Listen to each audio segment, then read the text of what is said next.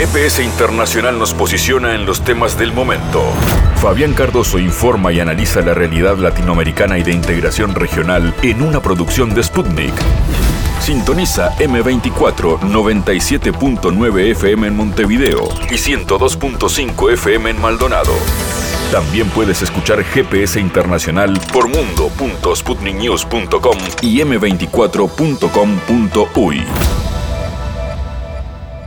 Nuevo viaje del GPS, el Mercosur nos convoca para el análisis. Hace algunos días se realizó una nueva cumbre de presidentes del Mercosur y en este caso eh, vamos a analizar con el especialista Nicolás Pose lo que allí se dijo. Varios temas surgen. La posibilidad del acuerdo demorado, demoradísimo, con la Unión Europea, uno de los plazos, ahí de eso habló el presidente de Brasil, Lula da Silva, la posibilidad o amenaza de que el Uruguay salga del Mercosur como miembro pleno y se convierta en un Estado asociado. De eso habló el presidente la calle Pou y la formalización de la adhesión de Bolivia como miembro pleno. Hablaba de eso el presidente boliviano Luis Arce. De esos temas hablaremos con Nicolás Pose en su análisis. Iremos también hacia Perú. Allí está otro Nicolás, Nicolás Fuentes, para analizar la situación de los derechos humanos en ese país durante el gobierno de Dina Boluarte, las diferentes misiones, visitas que organismos internacionales, entre ellos la Corte Internacional de Derechos Humanos, eh, ha realizado al país para diagnosticar el estado de situación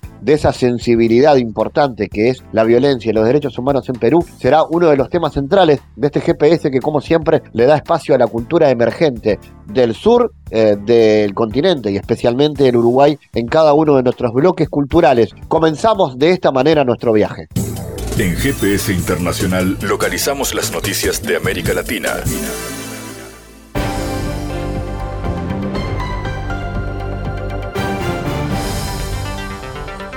Momento ahora de noticias. El gobierno de Venezuela respaldó la denuncia del canciller cubano Bruno Rodríguez sobre la conducta manipuladora de la Unión Europea en la preparación de la tercera cumbre con la comunidad de estados latinoamericanos y caribeños, el al considerar que pone en riesgo el éxito de la reunión. Venezuela respalda de manera decidida las denuncias realizadas por el canciller de Cuba, Bruno Rodríguez, relacionados con la falta de transparencia y la conducta manipuladora de la Unión Europea en la preparación de la tercera cumbre CELAC Unión Europea, a realizarse en la ciudad de Bruselas los días 17 y 18 de julio, que compromete seriamente el éxito de dicha reunión, señala el comunicado emitido por la Cancillería. El 10 de junio, el canciller cubano advirtió que desde la UE se intenta imponer formatos restrictivos que imposibilitan discusiones directas y transparentes y que pretenden ocultar a la prensa y a la opinión pública el contenido de los debates. En este sentido, la administración de Nicolás Maduro rechazó la intención de la Unión Europea de minimizar el papel de los estados en la región. El gobierno bolivariano rechaza la pretensión de la Unión Europea de minimizar el papel de los estados soberanos en nuestra región, así como la opacidad con la cual se pretende llevar a cabo una serie de eventos paralelos sin la debida coordinación con nuestros países, cuyas conclusiones pudieran ser instrumentalizadas para nutrir agendas de grupos políticos contrarios a los objetivos que nos convocan en este importante encuentro, destaca el texto. El presidente chileno Gabriel Boric arribará a Bruselas con motivo de la cumbre UE-CELAC para luego hacer visitas oficiales a España, Francia y Suiza. En diálogo con Sputnik, el politólogo Rodrigo Silva indicó respecto al periplo europeo de Boric que es fundamental para Chile mantener relaciones sólidas y activas con el mundo el presidente Boric iniciará este 12 de julio su primera visita europea tras un año y medio de mandato, viaje en el que visitará Bruselas con motivo de la cumbre de CELAC-UE. De forma posterior, el mandatario realizará visitas oficiales a Madrid y París para reunirse con los presidentes Pedro Sánchez y Emmanuel Macron, respectivamente, donde será acompañado de una nutrida comitiva empresarial para concretar proyectos de inversiones. A su vez, Boric realizará un viaje a Ginebra, acompañado por una comitiva científica para reunirse con el titular de la Organización Mundial de la Salud y visitar las instalaciones de la Organización Europea para la Instalación Nuclear. La presidenta del Tribunal Supremo Electoral de Guatemala, Irma Palencia, pidió calma a la ciudadanía ante el retraso de la oficialización de los resultados de los comicios del 25 de junio, retrasados por diversas órdenes judiciales. Que los ciudadanos sepan que el calendario electoral se está respetando, que tengan tranquilidad, que estamos trabajando arduamente para tener listas las elecciones, comentó Palencia en rueda de prensa, para actualizar sobre el estado del proceso de cotejo de actos. la funcionaria expresó su confianza en la pronta publicación de los resultados de la primera vuelta y hacer la convocatoria oficial al balotaje del 20 de agosto, en el que se enfrentarían Sandra Torres y Bernardo Arevalo. Calmar a la ciudadanía y decirles que los resultados oficiales estamos dispuestos a divulgarlos cuando terminen, enfatizó Palencia, que valoró el trabajo de las juntas electorales departamentales en las audiencias de cotejo iniciadas a comienzos de julio y marcadas por la hostilidad de algunos partidos derrotados.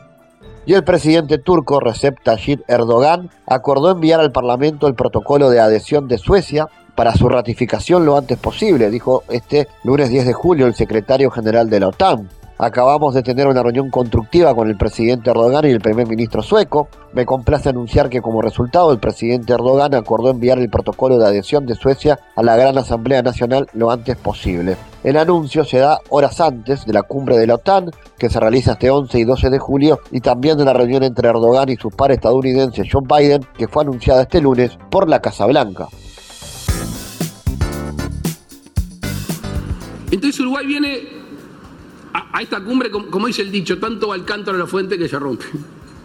Nosotros vamos a insistir, vamos a seguir llevando el cántaro, porque no es caprichoso. El planteo de Uruguay hacia adentro del Mercosur y hacia afuera del Mercosur no es caprichoso. Primero que no es caprichoso porque no es de este presidente ni de este gobierno.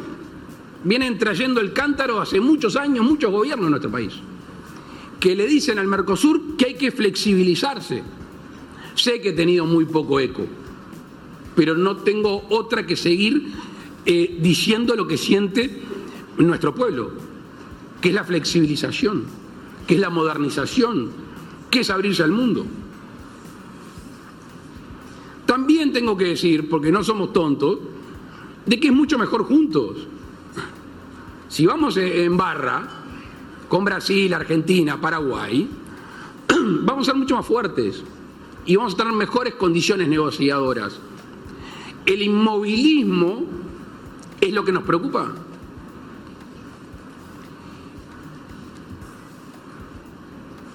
Yo eh, le auguro al presidente Lula la mayor de las suertes y, y sé que va a poner empeño en finalizar el acuerdo con la Unión Europea.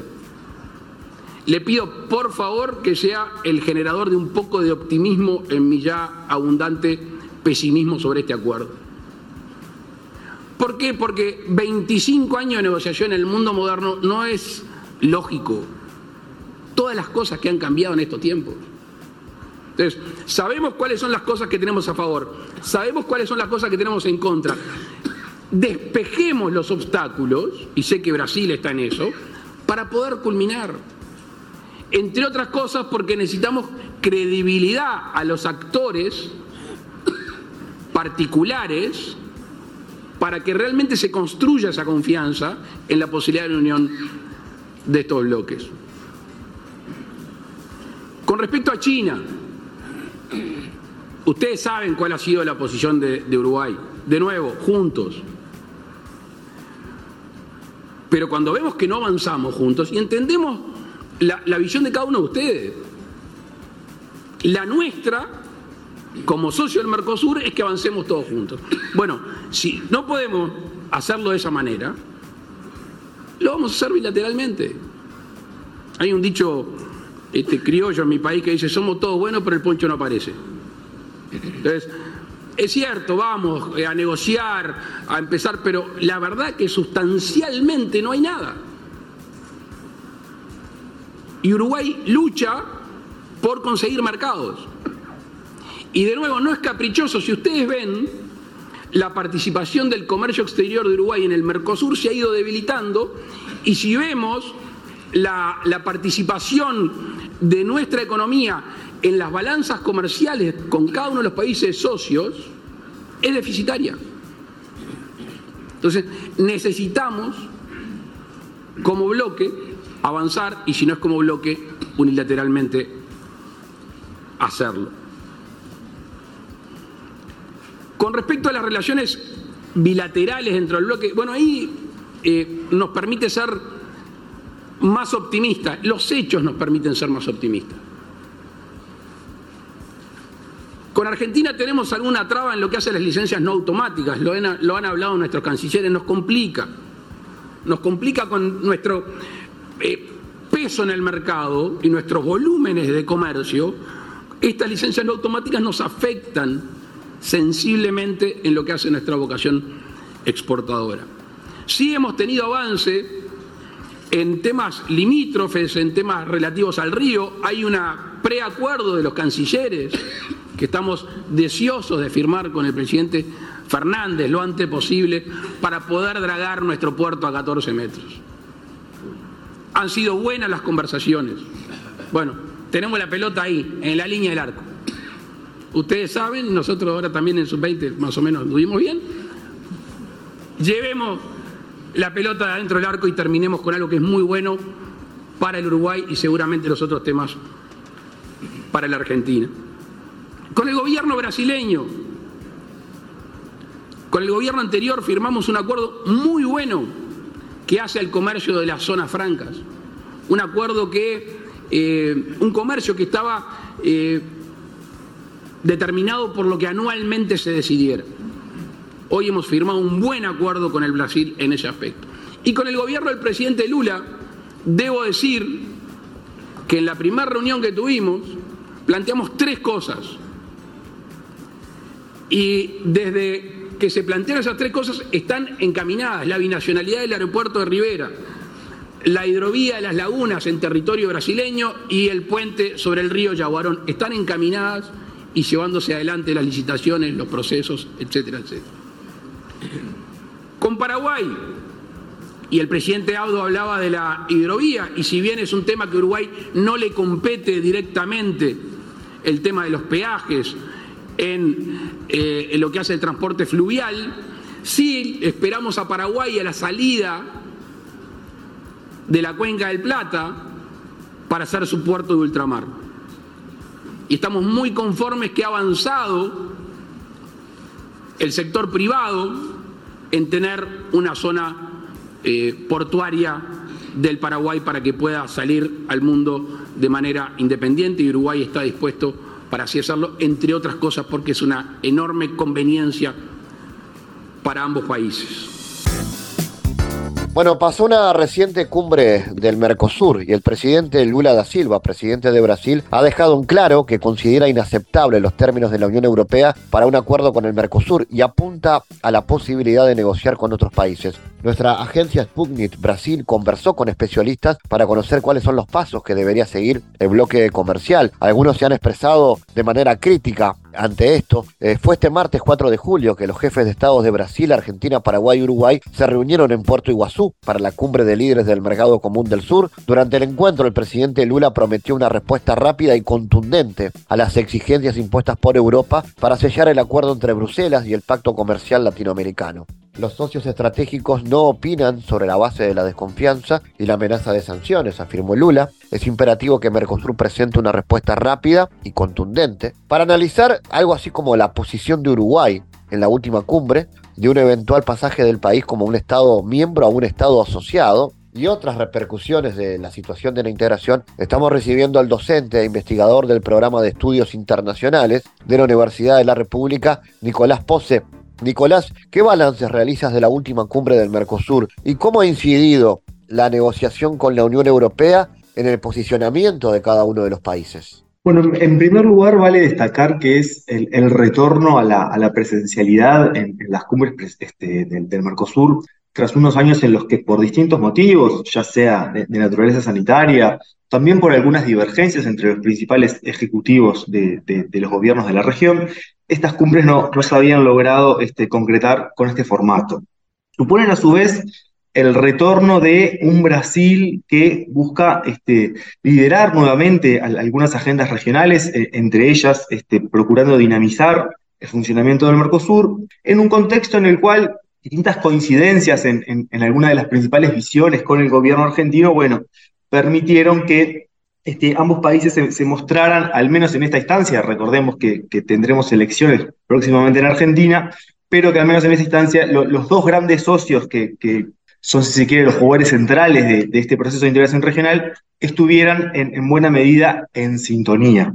Al mismo tiempo aparece este, una vez más el, asunto de la negociación con, la Unión Europea, para la cual es, necesario hacer un, poquito de historia. Recordemos que ambos bloques alcanzaron un acuerdo en, principio en junio de 2019 y que desde entonces este acuerdo ha estado paralizado, o más bien su concreción ha estado paralizada por resistencias que no surgieron en el campo del Mercosur, sino en el campo de la Unión Europea. Particular resistencias a la política ambiental del gobierno brasileño, en ese entonces encabezado por Jair Bolsonaro. Frente al cambio del, signo político en Brasil, frente a la victoria de Lula en las elecciones brasileñas y frente a un nuevo contexto este, internacional más complejo, este, pensemos por ejemplo en, el conflicto este, que, actualmente este, tiene lugar en, el propio territorio europeo, bueno, es que la hipótesis de reactivar este acuerdo aparece. Pero este, este nuevo impulso desde Europa viene asociado a la introducción de compromisos ambientales adicionales que el bloque europeo exige a Mercosur para concretar el acuerdo y como vimos claramente en la, en la reunión, son compromisos que al menos hasta el momento Brasil rechaza incorporar. Por lo que a partir de ahora se abre una nueva ventana de negociaciones para tratar de generar un nuevo compromiso que permita acomodar por un lado estas sensibilidades ambientales europeas, pero que por el otro sea aceptable para los países del Mercosur. Y cuando digo los países del Mercosur, estoy pensando particularmente en el caso de Brasil. En ese sentido, ¿cómo lees las palabras de Lula? Eh, ¿Ha cambiado la posición brasileña en ese marco? Yo creo que, a ver, el, gobierno brasileño este, lo que plantea, por un lado, es llegamos a un acuerdo que, fue bastante complejo de, alcanzar, un acuerdo que compartimos en general, pero con, el que incluso tenemos algunas discrepancias. Este, el, gobierno Lula ha señalado discrepancias específicas respecto al capítulo de, compras gubernamentales, donde desearía que Brasil retenga un mayor espacio para impulsar políticas de desarrollo doméstico, políticas de desarrollo de proveedores este, estimulados por, las compras del gobierno brasileño. Pero así todo, este, el gobierno brasileño planteaba que, bueno, en conjunto era un acuerdo que estaba decidido a, impulsar. Ahora bien, frente a la propuesta europea que trasladaron a los socios del Mercosur en, el mes de marzo, que incluye una adenda ambiental que si bien no la conocemos públicamente, hemos escuchado que este, implica la incorporación de este, compromisos ambientales duros asociados eventualmente a, sanciones frente a incumplimientos de los compromisos, es que Brasil dice, bueno, esto altera en, en buena medida el balance de costos y beneficios que se había alcanzado y en estas condiciones no podemos continuar. Por lo que habrá que ver, como decía, cuál es el margen para alcanzar un nuevo compromiso que, por un lado, permita tramitar este acuerdo este, a la interna de Europa. Recordemos que en varios países europeos y en, buenos segmentos de la, de la sociedad, de la opinión pública europea, este acuerdo genera bastantes reticencias, pero que por el otro al mismo tiempo sea aceptable para los países del Mercosur. y por aceptable me refiero a que sea un acuerdo que, por un lado, que, no implique que, si bien se reducen las barreras arancelarias, las barreras tradicionales al comercio de bienes agrícolas, por otro lado, estas barreras sean sustituidas por nuevos instrumentos ambientales que lo que pueden hacer es justamente impedir un mayor flujo de comercio desde los socios del Mercosur hacia el bloque europeo. Nicolás, en ese marco, el posicionamiento de Uruguay, como se ve, es conveniente para el país pensar en salir del bloque como Estado miembro, como eh, se llegó a especular en esta reunión? ¿Cuáles serían las consecuencias más inmediatas de esto? A ver, eh, en primer lugar, vale la pena este, contextualizar que, que, que esos, este, no anuncios, pero sí esas discusiones este, al interior del gobierno uruguayo surgen en el marco de, una insatisfacción de Uruguay con el Mercosur, en la medida que el, gobierno de, la calle Pou ha planteado este, sistemáticamente la necesidad de flexibilizar este, la, posibilidad de negociar bilateralmente acuerdos comerciales con terceros, lo que se ha enfrentado sistemáticamente a la reticencia del resto de los miembros del bloque a este, explorar esa vía. Entonces, bueno, Uruguay plantea esto o, pone esta hipótesis sobre la mesa, pero no sabemos muy bien este, hasta qué punto esto es simplemente la, expresión de una insatisfacción, dada la ausencia de resultados en, la política de, Uruguay hacia Mercosur, o si tiene este, un, análisis o una consideración de fondo más amplia. Yo tiendo a pensar que es simplemente una, una manifestación de insatisfacción frente a la ausencia de cambios en, el bloque que fueran en línea con lo que ha demandado Uruguay. ¿Qué implicaría en el corto plazo? Y bueno, implicaría renegociar cuáles son los vínculos comerciales con el resto de los, países del bloque. Este, en el escenario de, un retiro unilateral de Uruguay, bueno, este, para, el, comercio de Uruguay con el resto de los países de la región, empezaría a regir este, los, aranceles que, están vigentes en cada uno de los países, es decir, el arancel externo común que ahora estaría restringido a Argentina, Paraguay y Brasil, y este, el arancel unilateral que adopte Uruguay. De todos modos, este, visualizo que ese es un escenario bastante lejano, este, entiendo que si bien se pueden generar discusiones al interior de Uruguay al respecto, bueno, lo cierto es que para que esas discusiones se efectivicen en, la toma de decisiones más concretas, bueno, seguramente este, si es que este escenario continúa, pasará mucho tiempo. En el corto plazo lo que, lo que vemos es, bueno, es estas, estas, estos planteos de Uruguay o, estas este, especulaciones las entiendo más bien como una reacción frente a, bueno, a la, a la frustración que ha generado en el gobierno uruguayo no conseguir cambios en la política del Mercosur, en particular en materia de relaciones externas, en línea con lo que el gobierno uruguayo ha, procurado. Nicolás, y un país con las características estructurales de Uruguay que negocie en solitario con otros bloques o países como Estados Unidos o China, ¿no vería su capacidad negociadora aún más restringida en el momento de concretar un acuerdo comercial? Si nos referimos a, la negociación de los contenidos de, eventuales acuerdos, efectivamente, sin lugar a dudas. Yo creo que ahí vale la pena plantear una distinción entre, entre, dos grandes dimensiones que, se abren a partir de este escenario. Por un lado, la búsqueda de, este, la búsqueda de concretar acuerdos con socios extrazona. En la medida que Uruguay es un socio más pequeño que tampoco genera sensibilidades de economía política este, muy extendidas para las contrapartes, eso podría facilitar este, la, concreción de acuerdos con socios extrazona. Por otro lado, y la contrapartida de esto es que la capacidad de Uruguay de negociar los contenidos de esos eventuales acuerdos se vería muy disminuida. Serían básicamente ofertas que Uruguay se vería forzado a aceptar o rechazar, pero difícilmente tendría la capacidad de modificar alguno de los contenidos de esos eventuales acuerdos. Negociando en bloque, negociando con Brasil, con Argentina y con Paraguay, se abre una mayor posibilidad para negociar contenidos específicos al interior de los acuerdos. Esto lo vimos, por ejemplo, en el caso de, la negociación con, Unión Europea,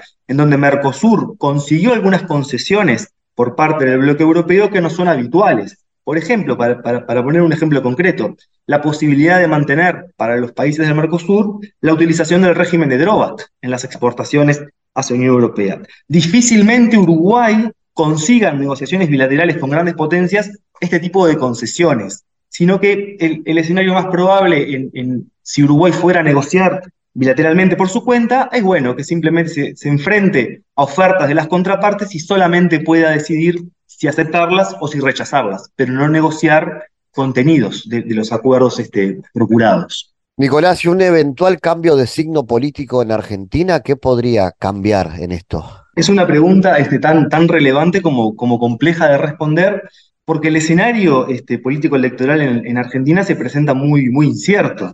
Incluso asumiendo este, eh, a, modo de hipótesis un cambio, es decir, una victoria de, la oposición a las elecciones, las distintas corrientes al interior de la oposición política en Argentina son bastante, son bastante variadas y, no sabemos muy bien cuáles serían sus, sus, posiciones más específicas a la hora de sentarse a negociar en la mesa de Mercosur y este, eh, sucesivamente la mesa de Mercosur con terceros. Yo creo que en cualquier caso las, las condiciones estructurales que hacen al funcionamiento de la, economía argentina en la actualidad implican que la necesidad de alcanzar acuerdos con Brasil sea muy imperiosa, por distintos motivos.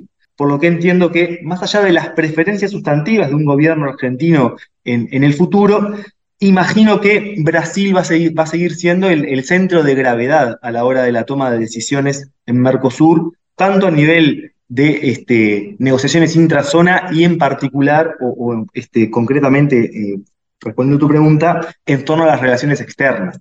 Considero que Brasil, que va a ser Brasil el que va a marcar un poco la agenda de las negociaciones externas de, Mercosur, independientemente de que haya una continuidad o un cambio en, el signo político del gobierno en Argentina. Nicolás Poses, gracias por tu análisis para GPS. Muchas gracias por la invitación. Analizamos los temas en GPS Internacional.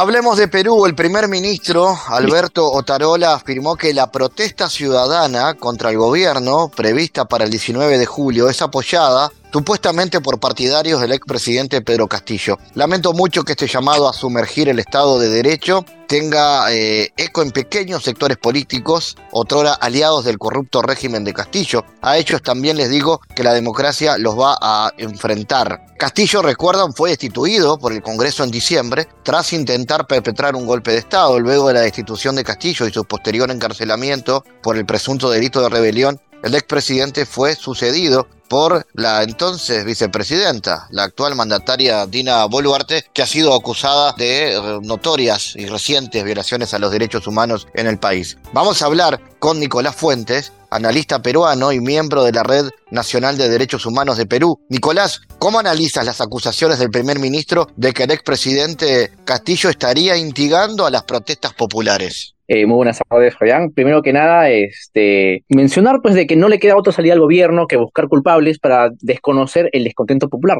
Para la clase política toda la vida las movilizaciones populares, la protesta popular ha tenido distintos responsables. Le han hecho siempre la culpa a las organizaciones terroristas, a este, líderes de izquierda latinoamericana y en este caso al expresidente Pedro Castillo, ¿no? Este, creo que no hacerlo sería reconocer de que tienen que dar un paso al costado, ¿no? Entonces, este, es una forma, digamos, de mantenerse, ¿no? Este, de, mantenerse en el poder, de como lo ha definido este, el diario El País de España, por ejemplo, ¿no? Claro, esas acusaciones buscan de alguna manera eh, debilitar las acusaciones que ha recibido el gobierno de Dina Boluarte por esta situación de violación a los derechos humanos. Por supuesto, por supuesto, ¿no? Es una forma. La estrategia de la clase política es desviar la atención de las protestas ¿no? para buscar culpables. Es una forma de criminalizar y de perseguir ¿no? a los dirigentes que tienen a, los dirigentes y al pueblo que tiene eh, legítimos reclamos, ¿no? Este, en este caso, el, presidente Pedro Castillo está en la cárcel, ¿no? No, no, tiene, no tiene mucho que decir, está incomunicado,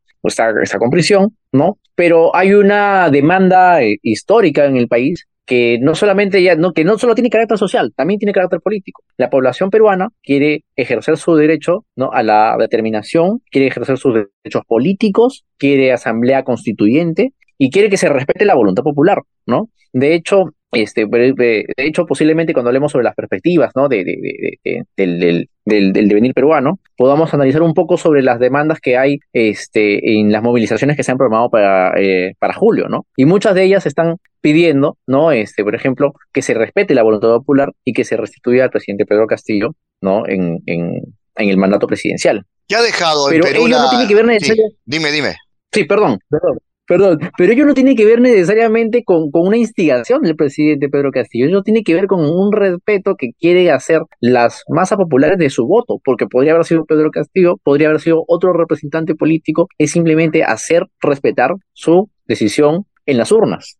De eso se trata. ¿Qué ha dejado la reciente visita del alto comisionado de derechos humanos de Naciones Unidas al país? ¿Qué consecuencias ha tenido eso y qué ha podido observar? En realidad, el impacto internacional que están teniendo los actores de derechos humanos, el, el impacto internacional que están teniendo los, los, eh, que están teniendo distintos actores, este, el, impacto que está teniendo distintos sectores este, internacionales en Perú es un impacto muy, muy interesante, ¿no? Este, claro, eh, la última visita fue la de este, la, la del relator, este, la, del relator Bulé, ¿no? Que la, la, la comentamos en, en mayo de este año, ¿no? Este, de aquí en adelante han sucedido, han habido muchas incidencias en materia de derechos humanos. Justo por, previo al previo a los días de la visita del relator, también la Comisión Interamericana expidió un informe en la cual eh, se condenó a Perú, ¿no? Este, por, se, consideró de que Perú había incurrido en exceso de la fuerza y que era responsable de violaciones a derechos humanos. Y eso ha traído cola, eso ha traído consecuencias. Y ha, traído reacciones del Estado peruano, ¿no? Desde sus distintos órganos. Por ejemplo, este,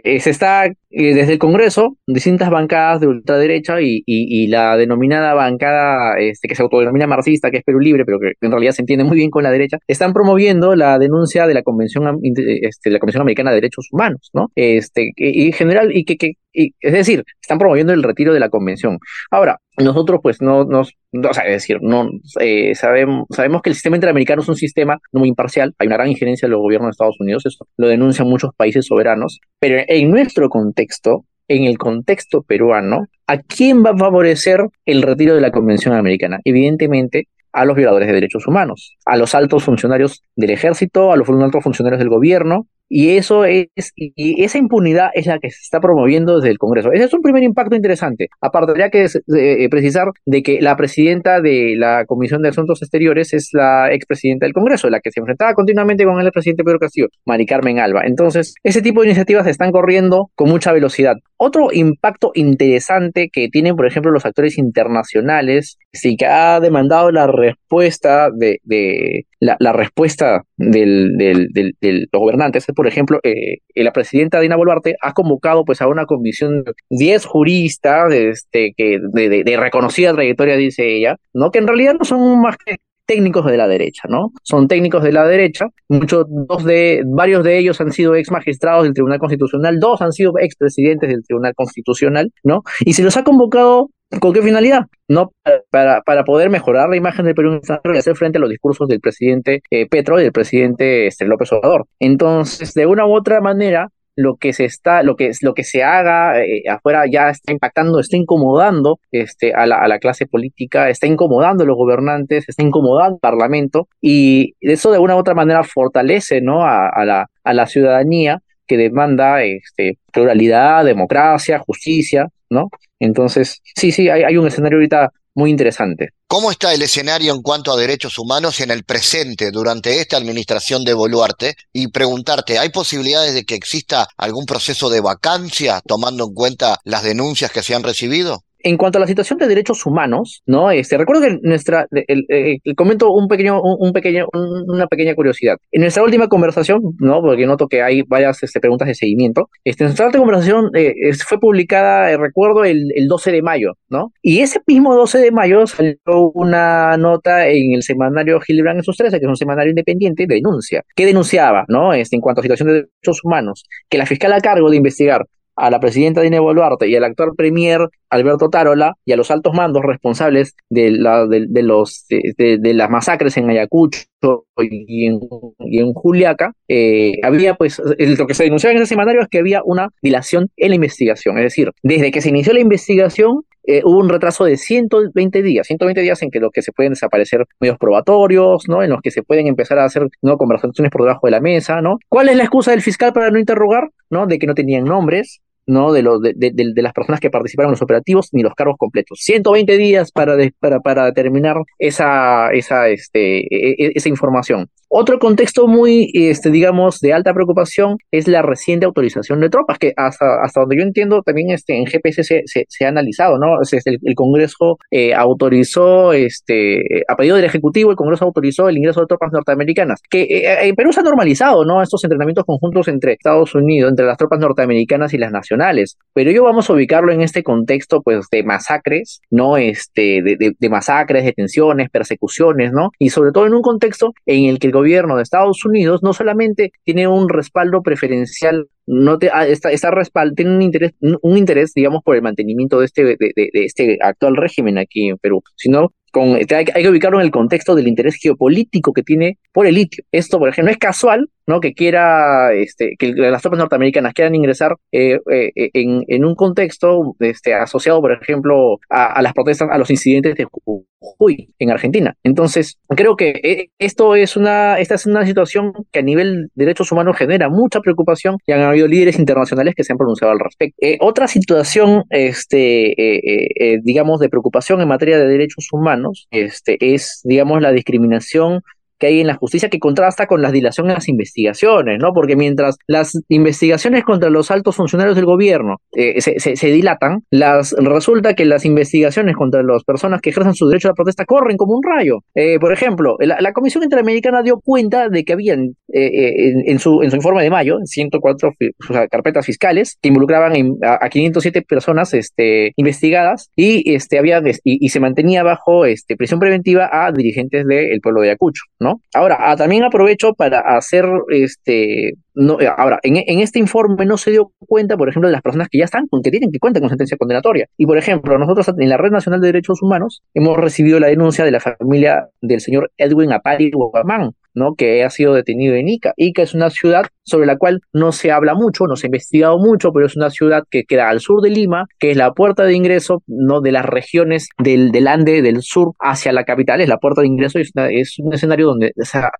han se, han presentado, digamos, muchas violaciones, mucho uso excesivo de la fuerza, muchas detenciones arbitrarias. Y la familia de Edwin Aparihuamán denuncia que solamente se lo ha sentenciado con la declaración policial. Entonces, desde aquí, desde Sputnik, desde GPS Internacional, se hace un llamado a la Autoridad Nacional de Control del Poder Judicial y del Ministerio Público para que investiguen las irregularidades en los casos de Edwin Aparihuamán. Otro caso de, que a nivel de derechos humanos genera, digamos, desde alta preocupación es, la, es, es este, la inhabilitación de la, de la ex fiscal de la Nación, Zoraida Ábalos. ¿Cuál es la razón por la cual se la ha inhabilitado de la función pública? Por no investigar al presidente Pedro Castillo. Curiosamente, una de las personas que ha promovido su inhabilitación ha sido una ex fiscal de la Nación que no quiso denunciar al expresidente Alan García. Entonces, ahora, ¿de qué manera impacta este, la inhabilitación del presidente de, la, de, la, ex fiscal Zoraida Ábalos? Podría permitir, podría permitir que el actual fiscal de la Nación, que es muy afín con el régimen de, la, de la presidenta Dina Boluarte, que es muy afín con este, la agenda de la, de, la mayoría de ultraderecha del Parlamento de, peruano, podría permitir de que se reelija, de que pueda reelegirse. Ahora, eh, ¿de qué forma puede reelegirse? Había una modificación en la ley orgánica del Ministerio Público que permite que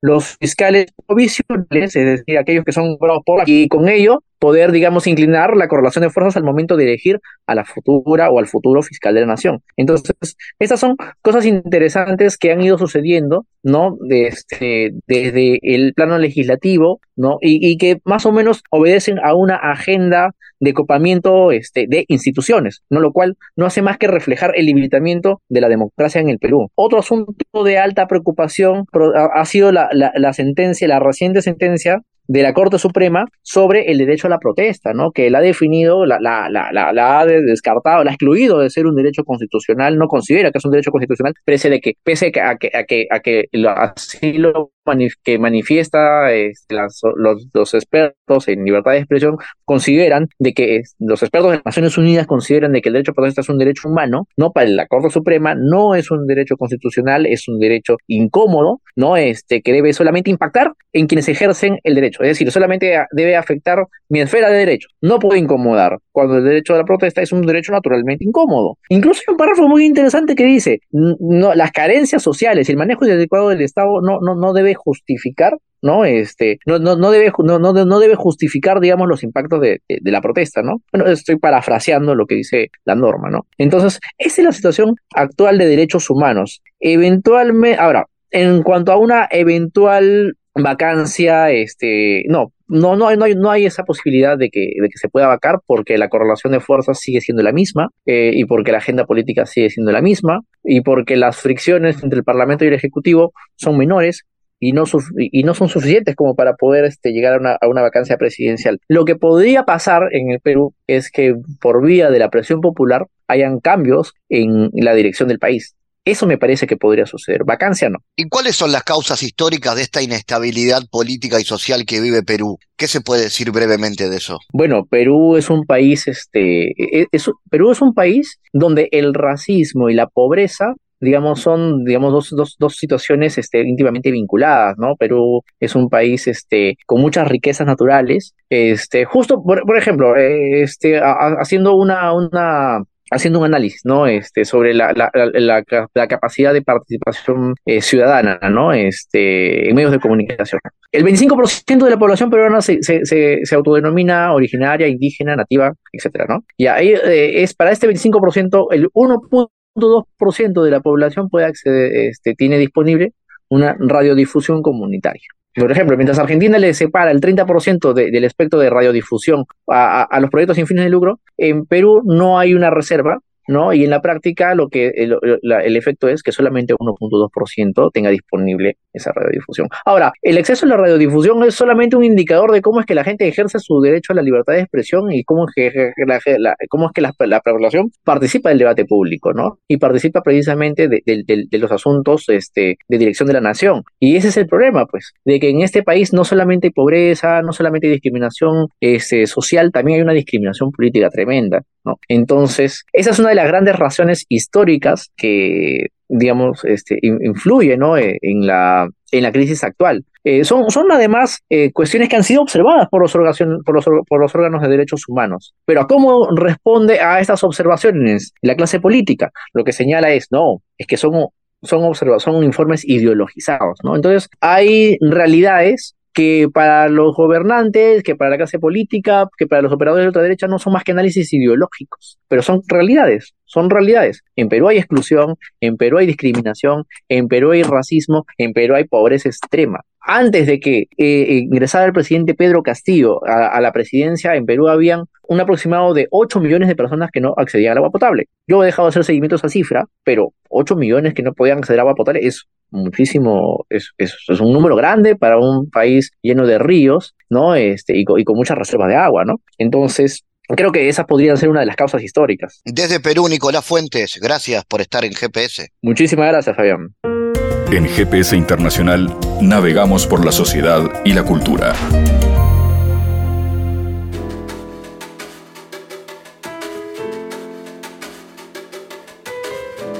Bueno, luego del gran éxito de lo que fue la obra en sus cuatro temporadas a partir del año 2019, vuelve en esta ocasión al Teatro Solís en la sala del Mir Agustini con cinco únicas eh, funciones. La obra Proyecto Felisberto, un magistral monólogo en donde el actor Agustini Rutia, junto al pianista y compositor Santiago Caetano, desarrolla a lo largo de la obra más de 10 personajes diferentes del mundo de Felisberto Hernández. Vamos a conocer más sobre esta obra que vuelve y se presenta en el Teatro Solís, reitero, del 2 al 6 de agosto, recibiendo a su director, Domenico Capercione. Domenico, ¿cuáles son las características más salientes de esta obra y cómo está estructurada? ¿Qué es lo que el público podrá ver de la obra de Felisberto Hernández? Bien, antes que nada aclarar que en verdad la obra se llama Devenir Felisberto. Este, y sí, como, como bien decías, estrenamos a fines de 2019 y, y en verdad es una obra que está eh, pensada como monólogo, ¿sí? Eh, para que un solo actor hiciera todos los personajes, pero a la vez también hubiera un pianista, porque Felisberto era pianista, era compositor, este, concertista y escritor. Entonces, eh, como era ¿no? muy difícil encontrar un, un actor que también tocara el piano virtuosamente, la idea fue este, separar, ¿no? O sea, dividir y que los dos personajes en verdad fueran Felisberto, ¿sí? Entonces en escena están los dos y en verdad son los dos Felisberto. E incluso el, el, pianista en algún momento también participa de la acción, digamos, de la acción teatral. Este, y bueno, fue un proceso este, largo y de mucha investigación, porque el desafío era cómo llevar a escena ¿no? una obra narrativa porque se trata de eso en verdad, ¿no? Por los tiempos de Clemente Collin es este, la base de nuestra obra. No es el, único texto que usamos de Felisberto, pero digamos que es el principal. Y es una novela escrita en 1942, este, donde Felisberto cuenta, digamos, todas sus vivencias eh, en la época en que fue alumno de Clemente Collin, que era este pianista también, profesor de él, que era muy particular porque era ciego, porque era francés, este, se vino para, para el Río de la Plata y se quedó a vivir acá y tenía una vida muy precaria, pero a la vez era un personaje como muy conocido y eh, relevante, digamos, en, en cierto ámbito de, de la cultura uruguaya. Háblame ahora de Felisberto Hernández, porque hay un porcentaje de la audiencia que puede no conocerlo o puede sonarle, pero no tener detalles.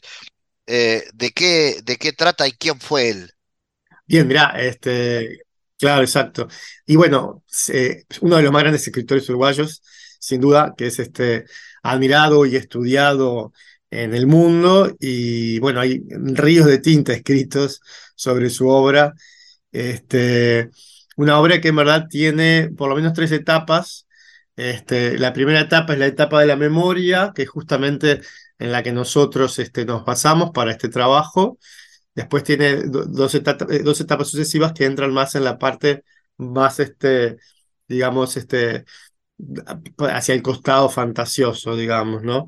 Pero en esta él bucea en, en sus memorias como, obviamente como excusa para, para llegar a una obra de arte, ¿no?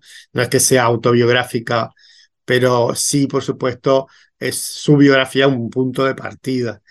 Este, un escritor muy particular, este, con, con muchos dicen que, que no, no, tiene un estilo, como, como que no se, no se logra encontrar de dónde salió él, ¿no? Porque es como sumamente original. Este, dicho incluso por, por Italo Calvino, ¿no?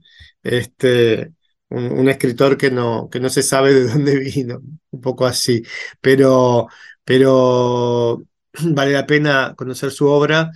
Eh, creo que esta, eh, nuestra propuesta en verdad, es como la, la, mejor puerta de entrada a la obra de Felisberto.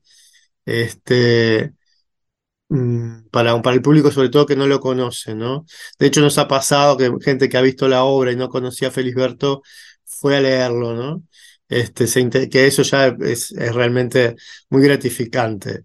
Este, pero esta parte, digamos que es como la, la menos fantasiosa, ¿no? Este, la más apegada a, su vida. Una vida difícil, te diría, porque claro, él, si bien tocaba el piano, este, iba de gira, sobre todo en el Río de la Plata, Uruguay, Argentina, este, siempre fue eh, difícil, ¿no? No, tuvo una vida este, muy acomodada, digamos. Entonces, este, eh, era difícil para él muchas veces este, eh, hacer convivir las dos cosas, ¿no? La escritura con, con el piano y de hecho, bueno, para, para dedicarse del todo, ¿no? Al, el 100% a la escritura, deja de tocar el piano. Este, y digamos que empieza por más o menos a esta altura, ¿no? Cuando, cuando, cuando él escribe por los tiempos de Clemente Collins, se toma un año sabático y se va a 33 a la casa del hermano, a la casa de campo del hermano. Él estaba casado con Amalia Nieto en ese momento, teniendo una hija, y se va allí y ella cada tanto lo iba a visitar. Pero se toma, digamos, ese tiempo para poder concentrarse en esta novela que te decía, que, que es la que tomamos nosotros como, como base para la obra. ¿Y por qué Felisberto no tiene la trascendencia que merece en la actualidad? Eh, ¿Cuál es su legado en tu eh, lectura de la, literatura nacional uruguaya y qué, qué, pasa que no es tan, no tiene la potencia que podría tener? Sí, em, fue un poco dejado de lado, creo yo, ¿no? O sea, no, no se lo, eh, sobre todo acá en nuestro país quizás, ¿no? Porque como te digo, a nivel mundial es reconocido. Este, y, bueno, puede ser que no se lo haya editado lo suficiente en Uruguay, han habido algunos problemas también en ese sentido. Este, eh, viste cuando empiezan todo el tema de los derechos y si se edita o no se edita. Bueno, ahí hubo un tema, pero eh, creo que eh, es un autor a rescatar, es un autor fundamental de nuestra literatura que mm, quizás no ha tenido la difusión que han tenido otros autores, pero que, sí, por supuesto, se la merece, ¿no? ¿Y cómo? ¿Y cómo? El tema es que muchas veces este, ciertos este, escritores quedan, ¿no? Este, dejados de lado este, por, por diferentes motivos, ¿no? Este, creo que es un autor a recuperar, un autor este, que, que se debería conocer mucho más, sobre todo en nuestro país, ¿no? Bueno, háblame de proyectos para la obra y reconocimientos que ha tenido en los últimos tiempos. Bueno, mira, últimamente este, estuvimos en el Festival de Montevideo de las Artes, este, el de este año, en enero, este, y, eh, en nueve salas, si no me equivoco, más sí, creo que eran nueve salas, este, once funciones en nueve salas hicimos, y la verdad fue maravilloso porque fueron siempre sala llena, el público realmente encantado. Este, y a la vez para nosotros estuvo buenísimo porque hacerla, ¿no? 11 funciones todas seguidas, todos los días, este, genera un fogueo que, que si bien nosotros ya teníamos por el tema de que ya la veníamos haciendo mucho tiempo, nunca eh, eran más de dos días seguidos, como mucho tres, ¿no? Pero bueno, este, estar en el festival realmente fue, fue muy favorable para la obra y, y bien, eh, nos ha ido muy bien en, cuanto tanto en público como en crítica, ¿no? Este, siempre el público, este, también la crítica, este, han este, salido este, como muy... Eh, como te diría, eh, asombrados incluso por, por, este, bueno, por varias cosas, ¿no? Por ejemplo, la, actuación de, Agustín eh, Urrutia, que es increíble lo que hace en escena, porque, como bien decías al principio, se desdoblan muchos personajes y intempestivamente, te diría, pasa, ¿no? En un micro, de un microsegundo a otro, a, otro personaje. Y, y, eso es un poco también este, un gancho, ¿no? Sin duda, esa, esa capacidad que tiene, ¿no? Es como como la magia parece, ¿no? El, actor en algún punto puede parecerse a un mago y en este caso es algo así, este, obnubila realmente Urrutia con, con su actuación y después, bueno, no podemos dejar de considerar la música, este, que la, digamos que también, ¿no? El, pianista en este caso, Santiago Caetano Grau, es este, también un pianista virtuosísimo que, nos deleita con, con eh, temas clásicos, ¿no? De la música clásica, pero también de Felisberto, compuestos por Felisberto, y también temas compuestos especialmente para la obra, este, en conjunto con Agustín Teixeira. Los dos compusieron para la obra algunos temas, ¿no? Porque también hay que decir que este, el, actor canta en escena, ¿no?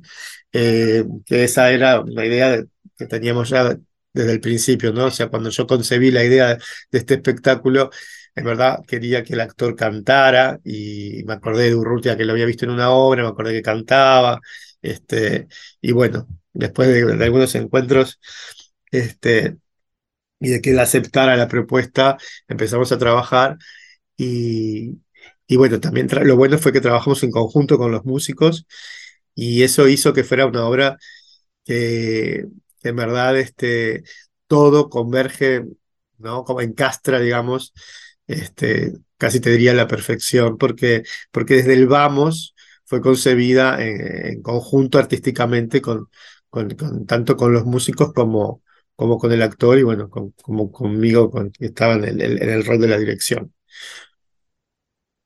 Muy bien, Doménico, gracias, felicitaciones por este nuevo eh, regreso de, de venir Felisberto y estamos en contacto. Gracias por estar en GPS. Muchas gracias a ti, gracias a todos, os esperamos, gracias, chao, chao. El mundo en GPS Internacional. En diálogos geopolíticos analizamos diversos asuntos que atañen a la política mundial, desde el abordaje de los ámbitos multilaterales de articulación política a nivel global hasta las cualidades y los propósitos de las configuraciones regionales, tanto en América Latina así como en otras regiones. Nuestro objetivo es poner foco a una gran diversidad de temas que atañen a la geopolítica en el mundo contemporáneo. Para eso vamos a recibir a Santiago Caetano, aquí en GPS. Bienvenido, Santiago. ¿Qué tal, Fabián? Continuando con las columnas anteriores, la sustentabilidad puede ser referida a un parámetro definido con criterios científicos, cuyo objetivo es la medición de los resultados previstos en las estrategias de desarrollo sostenible. En este sentido, se debería advertir que el proceso de políticas públicas referente al desarrollo sostenible implica también acciones relacionadas con recursos técnicos, financieros y administrativos. ¿Cuáles son las implicaciones en la vinculación de los términos sustentabilidad y desarrollo? Bueno, se podría advertir que la vinculación de ambos términos implica la interrelación entre dos ideales que en principio son antagónicos, como el capitalismo de mercado y la ecología, dentro de un objetivo en común referido al mejoramiento del sistema. De esta perspectiva se podría alegar que el término desarrollo sostenible será el resultado del creciente interés entre investigadores provenientes de ámbitos como la ecología y la economía a los efectos de promover alternativas de desarrollo económico mediante el cuidado del medio ambiente. La vinculación de ambos términos en este marco apunta a resolver la crisis ecológica global sin afectar el progreso de las relaciones económicas. ¿Y cuáles son, Santiago, algunos antecedentes históricos sobre la preocupación en torno a esta problemática? Bueno, se podría decir que la atención inicial a la vinculación entre la sustentabilidad y el desarrollo comienza oficialmente con el reporte de Brundtland del 87, realizado por la Comisión Mundial de Medio Ambiente y Desarrollo, con el objetivo de promover la investigación en torno a vía de desarrollo sostenible en el marco de la creciente interdependencia interestatal y el sistema multilateral. En este sentido, el reporte titulado Nuestro futuro común apuntó a posicionar la preocupación sobre el medio ambiente en la agenda política global mediante el tratamiento, el desarrollo económico y la protección del medio ambiente como un solo asunto. Por tanto, las conexiones entre desarrollo y sustentabilidad implican la vinculación entre el desarrollo económico y el bienestar humano con la ecología económica y el medio ambiente. Gracias Santiago por tu aporte a GPS Internacional. Gracias Fabián, hasta la próxima. GPS Internacional, una producción de Sputnik con la producción periodística de Santiago Caetano, siguiendo los temas más importantes de la agenda latinoamericana y con visión global. Esta producción de Sputnik que se despide y que nos invita también a que nos sigan a través de las redes sociales. En Twitter somos GPS Inter y estamos también en Facebook, GPS Internacional. Fabián Cardoso en GPS Internacional junto a los protagonistas analizó la realidad. Una producción de Sputnik por M24, 97.9 FM en Montevideo y 102.5 FM en Maldonado. Que puede volver a escuchar en mundo.sputniknews.com y m24.com.uy.